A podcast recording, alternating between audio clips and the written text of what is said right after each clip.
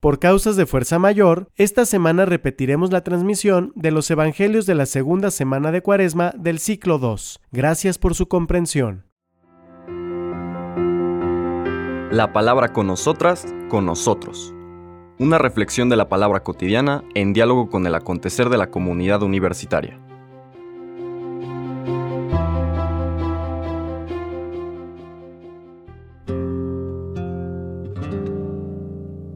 Hola, buenos días. Bienvenidas, bienvenidos a la palabra con nosotras, con nosotros.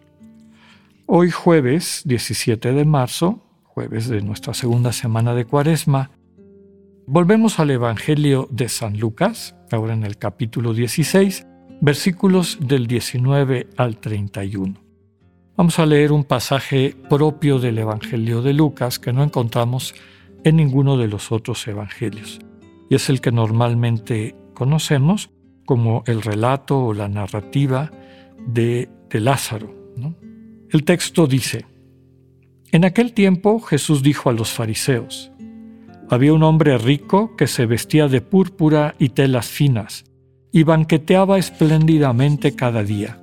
Y un mendigo llamado Lázaro yacía a la entrada de su casa cubierto de llagas y ansiando llenarse con las obras que caían de la mesa del rico, y hasta los perros se acercaban a lamerle las llagas. Sucedió pues que murió el mendigo, y los ángeles lo llevaron al seno de Abraham. Murió también el rico, y lo enterraron.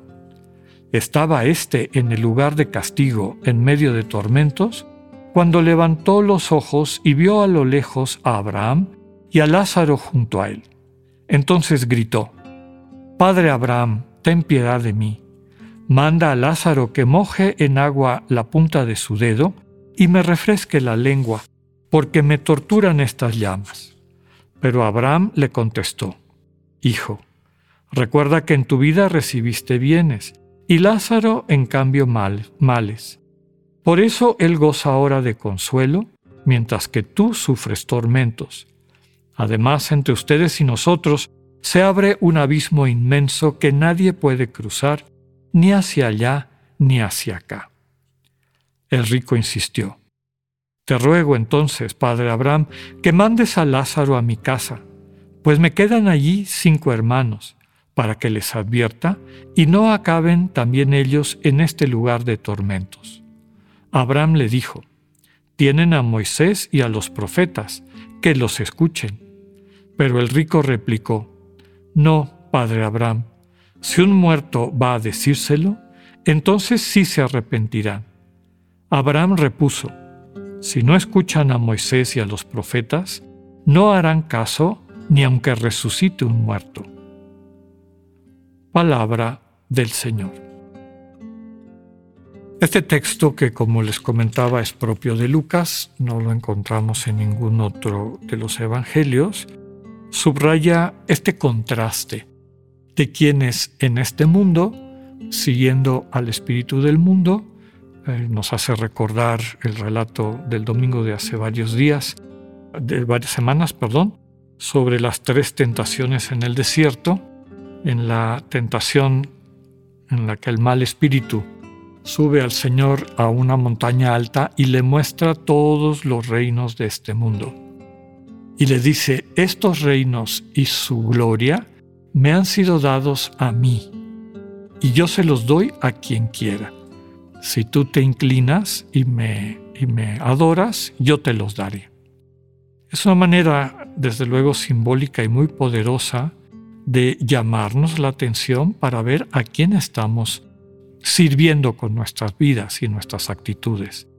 Al espíritu del mundo que se dedica a estos reinos y a su gloria, es decir, al poder, a la riqueza, a imponer la voluntad, cerrándose a la necesidad de los demás, despreciando a los hermanos y hermanas, llegando al extremo de ni siquiera sentirse conmovido o sacudido, sacudida por la necesidad del hermano, de la hermana, y las personas que, siguiendo al Señor Jesús, no caen en esa trampa.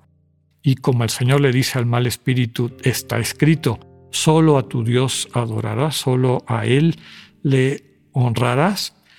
Pues aquí la pregunta es, ¿a quién quieres parecerte? ¿A quién has decidido seguir? ¿Eres un seguidor del espíritu del mundo? ¿Le pones eh, el sentido de tu vida y tu seguridad a este ejercicio mundano, egoísta, del poder y la riqueza? ¿O quieres adorar a Dios, es decir, poner a Dios en, el centro de tu vida y administrar todos tus dones y talentos y recursos de acuerdo al sentimiento de Dios, es decir, para convertirlos en fecundos en cuanto a amar, ayudar, acercarnos a los demás. Ser, como he dicho muchas veces, una bendición para la gente que nos rodea. El texto, desde luego, eh, eh, subraya eso. El rico no porque sea rico, sino porque es un rico, digamos, insensible. Claramente le ha entregado su vida al espíritu de este mundo y puede convivir. Subraya que Lázaro está a la entrada de su casa, cubierto de llagas y muerto de hambre, y el rico está feliz banqueteando, ni siquiera se da cuenta de la necesidad de este hermano. Ese es el centro de, digamos, el meollo de la gran diferencia. Eh, al morir, uno va al lugar donde gobierna el espíritu que él ha, ha decidido seguir y no se ha dado cuenta que por las decisiones que tomó en esta vida, pues se ha posicionado en ese espacio. Ese, ese fuego y esa, ese tormento que describe no empieza en ese momento, sino empieza ya desde esta vida cuando nos volvemos esclavos y esclavas de nuestras pasiones, de, todas estas circunstancias que nos transmiten seguridad y que no son el amor de Dios, que nos enseña a ser compasivos y misericordiosos con los demás. Con todo, me gusta compartir que en la tradición de algunos grandes maestros, teólogos y místicos de la Iglesia cristiana oriental, subrayan que el lugar donde está Lázaro, eh, perdón, el lugar donde está el rico, no Lázaro, Lázaro desde luego está en el paraíso, está en, la presencia de Dios y para un judío desde luego el regazo de Moisés, el, de Abraham, el seno de Abraham, quiere decir el lugar de, bendición para ellos, el lugar de la salvación. En cambio, el lugar donde está el rico, que aquí se describe como lugar de castigo, estos grandes maestros dicen, no puede ser el infierno, entendido como lugar definitivo de destrucción, y fíjense qué interesante observación hacen, porque dentro de su ceguera y dentro de su enfermedad egoísta del corazón, queda una chispa de misericordia en él, una chispa de solidaridad, cuando menos piensa en sus hermanos, ¿no? en vez de estar encerrado en su odio, en su maldad, en su rencor. ¿no? Piensa en sus hermanos y pide, por lo tanto, que alguien haga algo por ellos. Hay un una pequeñita chispa de alguien que está dispuesto a mantenerse aquí, pero quiere el bien para algunos, cuando menos sus hermanos, los cercanos a él. Pues aquí la invitación que nos hace el Señor es que aprovechemos, cuando menos estas luces que van naciendo en nuestro corazón para poder reorientar nuestra vida y preocuparnos y ocuparnos cada día de servir más al Espíritu del Señor, al Espíritu del amor, al Espíritu del amor solidario, cercano, en humildad, en mutualidad, y no caer en las trampas del espíritu del mundo que nos lleva a encerrarnos en nosotros mismos, en nosotras mismas, a eh, pasar al lado de quien tiene necesidad y no compadecernos de ellos y de ellas. Que podamos hacer una reflexión sencilla, pero al mismo tiempo honesta, de cómo estamos en este tiempo de cuaresma, y pedirle al Señor la gracia de la conversión, es decir, el cambio de dirección.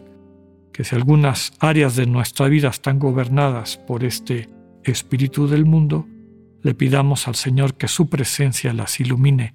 Cada vez más orientemos nuestra vida hacia Él y a su proyecto. Que así sea. Que tengan un buen día. Dios con ustedes.